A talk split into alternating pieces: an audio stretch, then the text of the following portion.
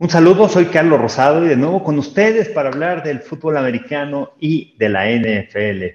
Fueron unas semanas en donde tomamos unas vacaciones para hacer este podcast, pero aquí estoy de regreso con ustedes y, este, y hay mucho que platicar con todas las noticias que han surgido en base a la NFL, cambio de reglas, cambio de diferentes jugadores, eh, viene la agencia libre, ya nos preparamos para el draft del 2022, una gran generación de, prospectos que vienen para esta campaña.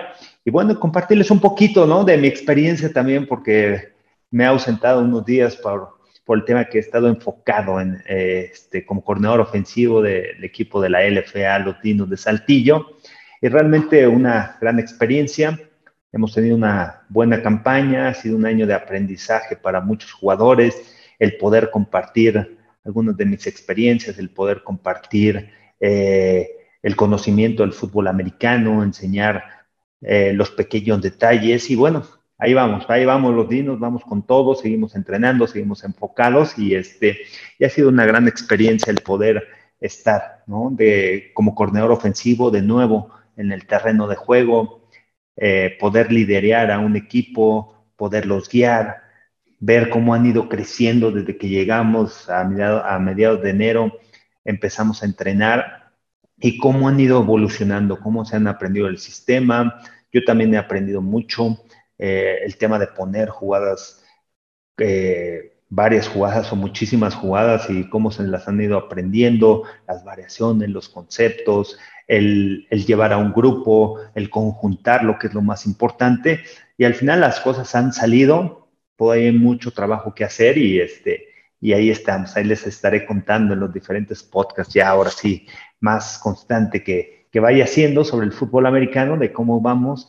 Y, y, realmente me, me, quedo con ese gran aprendizaje de, de, de liderar un equipo, de guiarlos, de, de ver cómo han crecido y de poder tener a dos corebacks jóvenes que no habían jugado en la liga, uno de ellos 23, 24 años de edad, Alex Ser y Eric Niño, que acaba de salir de Liga Mayor, y, lo mucho que se han desarrollado, cómo han crecido. Hoy uno de ellos está como segundo coreback este, en la liga, utilizo dos corebacks en, el partido, todo depende el scout y todo, y, este, y realmente eh, creo que esa es eh, la paga más importante, ¿no? El, el desarrollo de estos atletas cómo vayan, cómo han ido creciendo y cómo se han ido conjuntando, porque al final eh, eh, hay que entender que este deporte es en equipo, que no solamente depende de la ofensiva, que no solamente depende de la defensiva, sino que es ofensiva, defensiva y equipos especiales. Se los hemos transmitido a los jugadores.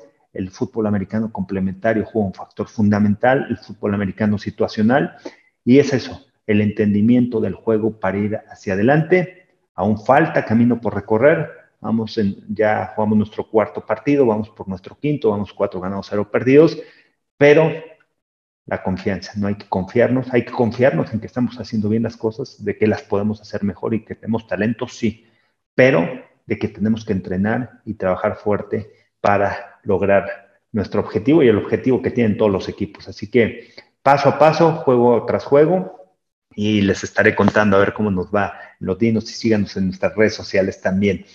Bueno, pues vamos a hablar de los movimientos de la NFL, qué es lo que ha sucedido en estos días después del Super Bowl, ganaron los Rams y de repente Tom Brady dice que se va a retirar, regresa Tom Brady, e, esta semana Bruce Arians dice que, que, se retira como head coach, va a estar en la parte administrativa y que quería empezar con este tema porque realmente me llama la atención, ¿no? ¿Qué está sucediendo con Tampa Bay? Qué ha sucedido a pesar de que fueron ya los campeones del Super Bowl. Eh, la, última temporada perdieron en casa en contra de los Rams, los actuales campeones de la NFL. ¿Y qué está sucediendo, no? Con todo esto de, que Tom Brady decide retirarse, que, que lo había mencionado. Es muy difícil que un jugador se pueda retirar cuando está en plenitud, cuando te sientes al top, que cuando sabes que todavía tienes mucho que dar en la liga, que estás en el mismo nivel. Y eso es, y, es Tom Brady, ¿no? A mí se me hizo muy complicado entender el por qué se retiraba. A lo mejor dice sí, por la familia, tantos años, pero como jugador y desde el punto de vista atleta es muy difícil que un atleta tome esa decisión. Y de repente, bueno, dices, Hay, quizá hubo problemas con Bruce Arians y de repente regresa Tom Brady, viene la junta de los dueños y de repente Bruce Arians dice que, que se retira y que, bueno, va a estar en, en, otras partes administrativas de, Tampa Bay. ¿Hasta dónde? Tom Brady con esta salida, porque se va una mente ofensiva, y en los últimos años ya Bruce Arians quizá no era el que mandaba las jugadas, era más, más Byron Leftwich, pero hasta dónde Tom Brady se ha involucrado tanto a la ofensiva. Si bien hemos visto que este año le extendieron contrato a Chris Godwin, el receptor al que más confianza le tiene Tom Brady. Regresó Leonard Fournette, va, a regresar Rob Gronkowski. La ofensiva está compactada. Ryan Jensen le extendieron contrato, aunque se fue Alex Capa. Pero este equipo de, de, de, de Tampa Bay en el momento que llega Tom Brady, empieza a involucrar su esquema ofensivo, las jugadas que le funcionaban en Inglaterra, las jugadas con las que se siente confiado, empieza a armar ese grupo, ya lo llevó al campeonato y regresa otra temporada más a la NFL. Sin Bruce Arians, ahora como nuevo head coach, Todd Bowles, que para mí creo que el tiempo que estuvo en Nueva York le ayudó mucho a reflexionar, a aprender lo que es ser un head coach. Regresó como coordinador defensivo, hizo una defensiva sólida que los llevó a ganar el campeonato en Tampa Bay y una mente defensiva con un coreback de mente ofensiva, nuevamente Tom Brady con un head coach que va a ser que tiene esa mentalidad defensiva y eso le permite, me parece, con Byron Leftwich poder organizar toda la ofensiva. Así que no duden que este año mucho de lo que se puede implementar a la ofensiva de Tampa Bay vaya a estar a cargo de Tom Brady y Byron Leftwich, el coordinador ofensivo. Interesante lo que está sucediendo en Tampa Bay, en la NFL y el después del retiro de Bruce Arians. Pero bueno, se los dejo hasta dónde podrán llegar este año los Bucaneros. Tom Brady va con todo pero va a ser un parte importante lo que él pueda crear en este equipo, más allá de que es coreback, más allá de que es el líder del equipo, cuánto le va a aportar al equipo en cuestión de X y O, de jugadas ofensivas, y que creo que va a ser muy importante, porque al final tú como coreback te conoces, sabes cuáles son tus cualidades físicas, sabes qué es lo que te está funcionando, sabes qué es lo que haces mejor, y también poderlo transmitir a todos los jugadores. Así que va a ser interesante esta campaña de, Tampa Bay. Otra de las noticias alrededor de la NFL y tras varios cambios de coreback, en la llegada de Russell Wilson a los Broncos de Denver. Realmente me llamó mucho la atención, me gustó mucho por las armas que tienen. Era un equipo también que estaban a un coreback de quizá llegar a postemporada y más allá al juego de campeonato. Se empieza a armar fuerte el equipo de los Broncos, dejan ir algunos jugadores, arriesgan por Russell Wilson y por fin han encontrado ese coreback que necesitaban. No lo tenían desde Peyton Manning y no, y no lo ha demostrado, pero sabemos que Russell Wilson todo este cambio le va a favorecer mucho. Y además, llegas, tienes a Jerry Judy, tienes a KJ Hamler, tienes a Cortland Sutton, tienes a Tim Patrick como receptores. Tienes un gran cuerpo de receptores con muchas armas con que poder atacar. Tienes un corredor con Javonte Williams, que es sólido, y bueno, y tienes una mente ofensiva. Nuevo head coach, Nathaniel Hackett, que su papá fue uno de los grandes coaches que influenció en, la West Coast Open con Bill Walsh. Entonces, tienes un head coach con un gran conocimiento de fútbol americano, con una gran mente ofensiva. Viene de haber trabajado con Aaron Rodgers, con Green Bay, como coordinador ofensivo, y ahora guiar a Russell Wilson. Así que muy atractivo lo que está sucediendo en la oeste de la, de la americana, con este equipo de los Broncos de Denver que levantan la mano, Dicen, para ganar en esta división necesitamos tener una ofensiva sólida. Y de repente, Davante Adams. A mí sí me llamó mucho la atención porque el tema de Davante Adams, hablando de la oeste, se va a los Raiders, lo habían etiquetado como jugador franquicia, pero él lo dijo el año pasado. A ver, yo soy el mejor receptor en la NFL. A mí me, yo estoy aquí para que me paguen como tal. Un año, no, yo quiero una extensión de contrato.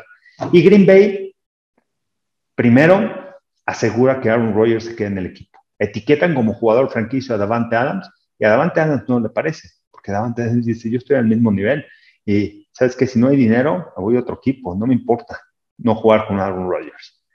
Green Bay dice, le pagamos a Rodgers, no tenemos dinero para poder reestructurar el contrato y extender el contrato a Davante Adams, y de repente se encuentra con Derek Carr, que jugaron juntos en el colegial y se empieza a armar también la ofensiva de los Raiders. Un Derek Carr que ha crecido las últimas campañas, porcentaje de pases completos, se ha convertido en ese clutch jugador que puede cerrar partidos y llega Davante Adams a los Raiders. Así que la oeste se está armando, saben que necesitan ofensivas sólidas para vencer a, Kansas City y ya los Broncos se armaron con coreback, ya los Raiders se armaron con receptor, los Chargers empiezan a armar, ya tienen receptores, tienen un contrato a Mike Williams, tienen a Keenan Allen, tienen un coreback franquicia como Justin Herbert, necesitamos defensiva que fue nuestra debilidad. Traen un Khalil Mack, grande en la NFL, y ha sufrido lesiones en las últimas dos campañas, pero realmente creo que va a aportar mucho a esta defensiva del otro lado de Joey Posa. Su debilidad con esa mente defensiva de Brandon Staley fue la defensiva. Y este año empiezan a crecer con una ofensiva que te puedan dar 30 puntos por partido, pero necesitaban una defensiva que pudiera detener a los rivales. Con la llegada de Khalil Mack, ojo con el equipo de los Chargers y la Oeste, esos tres equipos van a pelear con todo. Y de repente ves a los Chiefs y ¿qué sucede? No hay una extensión de contrato para Terry Hill, no hay dinero. Se quedan con Travis Kelsey, se va de Marcus Robinson y se va Terry Hill, su hombre más importante, un jugador que para mí es difícil de reemplazar. La llegada a Miami va a ser importante con él por, por el juego que le puedan dar y ahorita platico sobre cómo lo van a poder utilizar, porque se habla Mike McDaniel, nuevo head coach, que estuvo como coordinador ofensivo en 49ers, que utilizaron a Divo Samuel como corredor y que seguramente Tarek Hill va a ser importante en el juego terrestre. No quiero decir que va a ser corredor, pero que sí le van a dar mucho juego corriendo el balón y colocándolo atrás. En Kansas City había ocasiones donde lo colocaban ah, junto al coreback como corredor y de ahí creas esos retos personales contra los linebackers. Esa es la cualidad que tiene Tarek Hill, esa explosividad y es un jugador que te tienes que preparar contra él. Hoy en día, tú te enfrentas contra Miami y tu esquema de juego va a ser cómo voy a detener a Tariq Hill, dónde va a venir el doble equipo, pero lo colocan atrás de la línea, no lo puedo checar en la línea de golpeo, lo utilizan en el movimiento, tiene gran velocidad.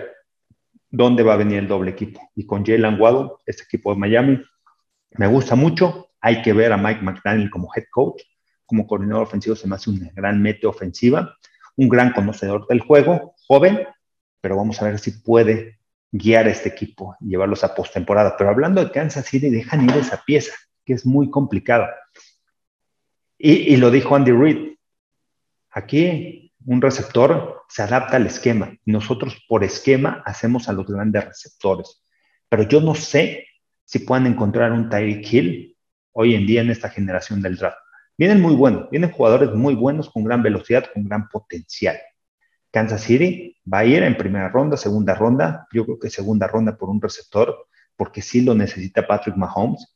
Porque ¿cuál es la ventaja que tenía Travis Kelsey? Que el doble equipo se centraba en Tariq Hill y dejaban uno contra uno a, Travis Kelsey. Ahora el doble equipo va a venir sobre Travis Kelsey, a menos que tengan un receptor que pueda desbalancear las defensivas y con el coreback que tienen con Patrick Mahomes que puede desbalancear a todos. Pero el tener un receptor así la química que tenía Tariq Hill y Patrick Mahomes no es fácil de poderlo obtener rápidamente en la NFL. Y así la división oeste se empieza a armar. Cambios de corebacks. Matt Ryan se va a los Colts. Me gusta mucho esa adquisición. Un coreback que todavía puede ir vertical, que todavía tiene algunos años en la NFL, que tiene experiencia. Cinco años, los Colts en los últimos cinco años han cambiado de mariscal de campo, han ido con un jugador veterano, pero de todas esas adquisiciones, Philip Rivers lo llevó a postemporada sin estar en plenitud de sus facultades físicas, limitado en algunas veces, jugador que perdía mucho el balón, pero lo protegieron con pases cortos y con ataque terrestre. Va a ser muy interesante ver a Matt Ryan y creo que Matt Ryan puede llevar a los Colts a postemporada. Un coreback que puede cerrar partidos y que está protegido por ataque terrestre. Esa química con Frank Reich va a ser muy importante y va a tener un head coach que fue coreback y que va todavía a poder desarrollar las cualidades de Matt Ryan. Así que interesante lo que ha sucedido. Marcus se va a Atlanta, entre otras cosas que ha sucedido. Atlanta quedó sin coreback, la experiencia de Matt Ryan ahí. Vamos a ver si Marcus Mariota vuelve a levantar. Ya trabajó con Arthur Smith Y son algunos de los cambios interesantes, ¿no? De lo que ha sucedido dentro de la NFL. Y bueno, y también se viene el draft. ¿Qué jugadores van a poder sobresalir? ¿Qué jugadores ya vino el, ya fue el combine?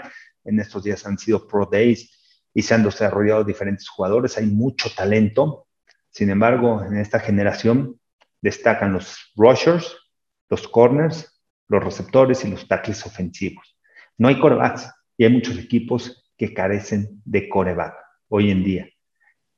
Eh, si vemos la sur de la nacional, tenemos a Brady y de ahí las Panteras, Sam Darnold. De repente tienes a Atlanta con Marcos Mariota, James Winston con los Santos, careciendo. ¿Qué, ¿Qué está pasando también en la norte de la americana? Porque los Browns van con todo y a pesar de las demandas, dicen que no van a proceder sobre Deshaun Watson, lo firman, tremendo contrato, garantizado todo su dinero. Obviamente, si encuentran alguna demanda que sí vaya a proceder, entonces no le van a pagar ese dinero, pero Deshaun Watson firma un tremendo contrato y creo que es un coreback elite en la NFL. Me gusta también el equipo de los Browns, cómo cambian radicalmente, se va se va Baker Mayfield, que no es ese clutch coreback, o bueno, no se ha ido, todavía no, o está ahí en, el tema del trade, pero Deshaun Watson va a ser el coreback titular. Y es un coreback que realmente desbalancea las defensivas y si se adapta al esquema ofensivo de Kevin Stefanski, con esos corredores que tiene, trajeron a Mari Cooper, el equipo de, de los Browns va a estar ahí peleando. Es lo que les faltaba un coreback que pueda cerrar partidos, un gran líder, y lo van a tener en Deshaun Watson. Y hablando de esa norte, Mitchell Trubisky firma con el equipo de los Steelers. Ven los Steelers, no hay nadie quien está disponible y creo que la mejor opción era Mitchell Trubisky. Vamos a ver si ha aprendido, si aprendió de Josh Allen estar en la banca, estar en Buffalo, aprendió de Brian Dable como su coordinador ofensivo en los Bills de Buffalo y mejor. Ojo, Mitchell Trubisky hay muchas dudas sobre él y muchas críticas. Y sí, no es ese coreback elite. Pero dos años llevó a Chicago a postemporada con Mitchell Trubisky. Entonces, es un coreback que a lo mejor en un esquema ofensivo donde lo puedas proteger y tienen a Najee Harris como corredor, que pueden correr el balón de manera eficiente con una mejor línea ofensiva, ya con dos años de experiencia con esos jugadores que fueron novatos la campaña pasada, el equipo de Pittsburgh puede puede estar ahí peleando con Mitchell Trubisky y al final hay que ver cuánto ha aprendido. hay que recordar, cuando llega el profesional, es escogido, se brincan los Bears una ronda, lo escogen dentro de los primeros cinco, eh, arriba de muchos corebacks elite, pero tenía 11 partidos como titular en el colegial. También no era un, un que tuviera experiencia. Hay que ver si ha crecido como atleta, como jugador, si puede guiar este equipo y si tiene ese liderazgo para guiar un equipo que tiene muchos aficionados, que es la escuadra de los Steelers. Pues así, este episodio rápido de todo lo que sucedió, nos ponemos al corriente y nos vemos para el siguiente podcast, seguir hablando de la NFL, de lo que viene de la generación y si hay diferentes notas. Pero se me olvidaba algo. ¿Qué opinan del tema del cambio de regla? ¿Cuánto influyeron las redes sociales? ¿Cuánto influyó la prensa para poder cambiar esa regla. Yo sé que votan los equipos, los dueños y todo sobre la regla, los Bills de Buffalo con lo que sucedió de en el tiempo extra, que a partir de esta campaña, en postemporada, ojo, nada más en postemporada, si te vas a tiempo extra y el equipo anota de, siete, de seis puntos, el otro equipo tiene la oportunidad de que le paten y tener otra oportunidad. ¿Se les hace justo? No. Muchos dicen, no, no es justo. ¿Por qué no jugamos entonces con las reglas de la NCAA y darle la oportunidad a, cada uno de los equipos? Jugar desde las 25 y cada uno tiene una oportunidad para, para aprovechar. Aquí yo sé que es un volado, pero, ok, es un volado, pero no quiere decir que la ofensiva siempre vaya a anotar. Aquí es cuando te das cuenta que el fútbol americano requiere de ofensiva, defensiva y equipos especiales. Si ganas el volado, pero si tienes una defensiva sólida, puedes robar el balón y le das el balón a tu ofensiva y ya con un gol de campo los acercas y ganas el partido con equipos especiales. Eso es la regla. Y muchos, y Mike Tomlin comentaba, ¿por qué no regresamos a la antigua regla? El que gana el volado, ok, pide recibir, Si detenemos el que anote primero, no gol de campo, el que anote el primero, tres puntos, dos puntos, siete, seis puntos, es el que gana el partido. Esa regla puede ser más justa, porque al final el fútbol americano es de tres unidades, ofensiva, defensiva y equipos especiales. Si quieren los dos equipos tener las mismas oportunidades, tan fácil, hay que verlos, lo que hacen en el colegial, desde la 25 y cada uno tiene una serie ofensiva y así sucesivamente. Así que, ¿qué opinan de la nueva regla que ha puesto la NFL después de lo que sucedió en el juego de Bills en contra de los Chiefs de Kansas City? Bueno, los invito a que me sigan en mis redes sociales. Soy Carlos Rosado y estoy como Carlos Rosado V en TikTok, en Instagram y en Twitter, el arte de correr trayectorias. Síganos con los dinos también de Saltillo, estoy como corredor ofensivo. Facebook, Carlos Rosado 15 y en YouTube, Carlos Rosado Sports. Un fuerte abrazo y aquí sigo hablando de la NFL.